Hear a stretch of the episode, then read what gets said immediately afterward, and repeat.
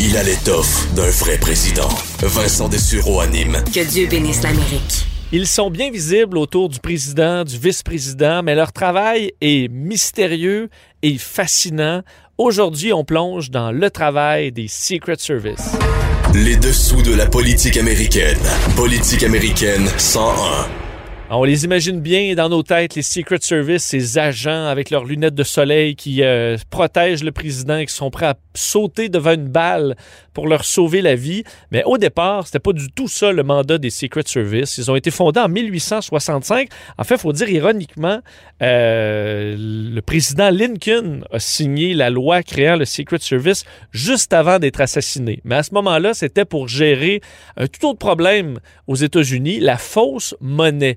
Ils avaient, là, et on se retrouve à la fin de la guerre de sécession, ils avaient un gros problème. Un tiers ou presque de la monnaie aux États-Unis était de contrefaçon. Ça causait tout un problème au niveau économique. Alors, on a fondé cette agence, une des plus anciennes, donc, agence fédérale du maintien de l'ordre public pour lutter contre ce problème-là de fausse monnaie aux États-Unis.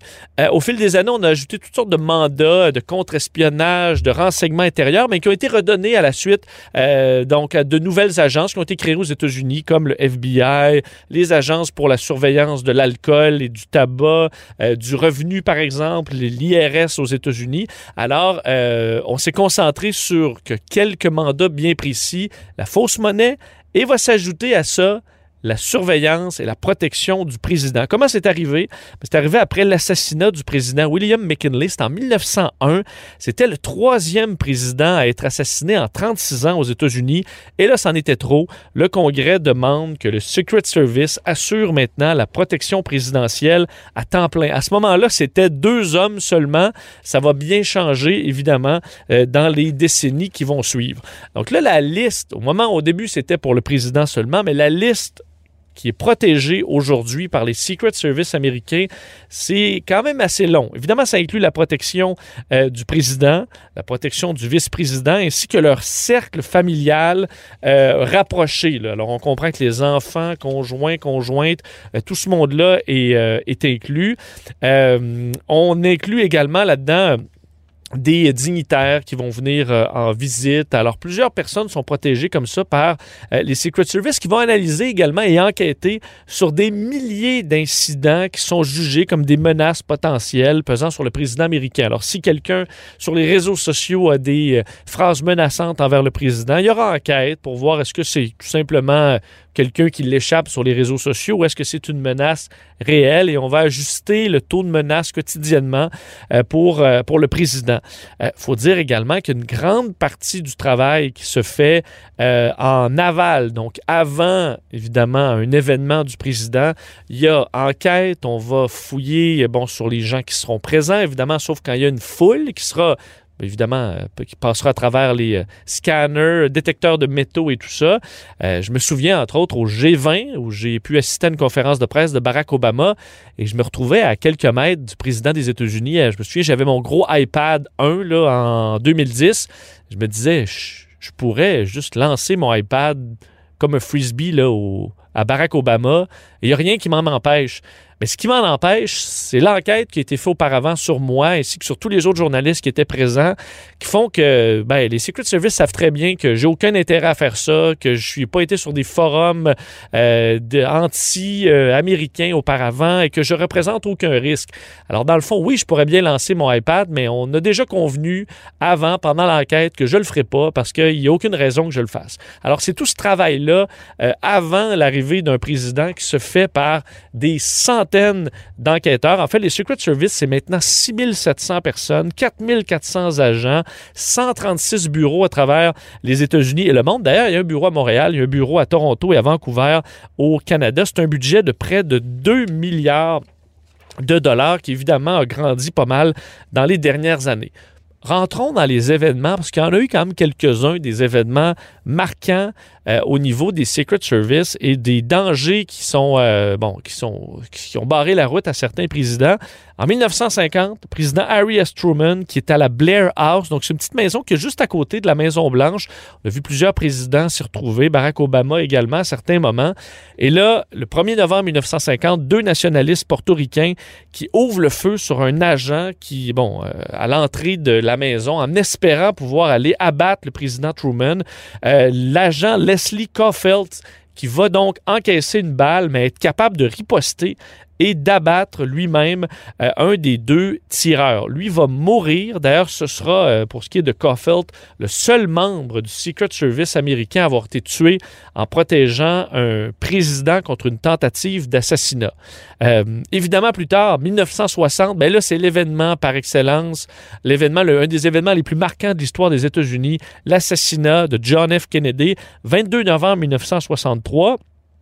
Évidemment, c'est une tâche que euh, cet assassinat de John F. Kennedy sur euh, tout le parcours euh, des Secret Service. Il faut dire qu'on les a accusés, le Secret Service, d'avoir négligé l'importance de la protection de JFK dans cette journée fatidique. il y a eu d'énormes enquêtes sur tout ce qui s'est passé qui a mené beaucoup de théories du complot, faut dire, sur le fait qu'on a négligé grandement la préparation. En fait, il y a plusieurs négligences dans les événements qui ont entouré le décès de John F. Kennedy entre autres. Euh, ben, on n'est pas allé vérifier euh, les fenêtres, on n'a pas fouillé les édifices autour euh, de, bon, de cette parade qui, est passée. on a bon, également eu des agents qui ont été pris à avoir pris de l'alcool la veille du, bon, des tristes événements. on ne devait jamais faire de virage à plus de 90 degrés également. C'était interdit parce que ça ralentit trop le cortège et ça rendait les gens vulnérables, alors que on avait toléré un virage à 120 degrés à ce moment-là, ce qui ne respectait pas du tout le protocole.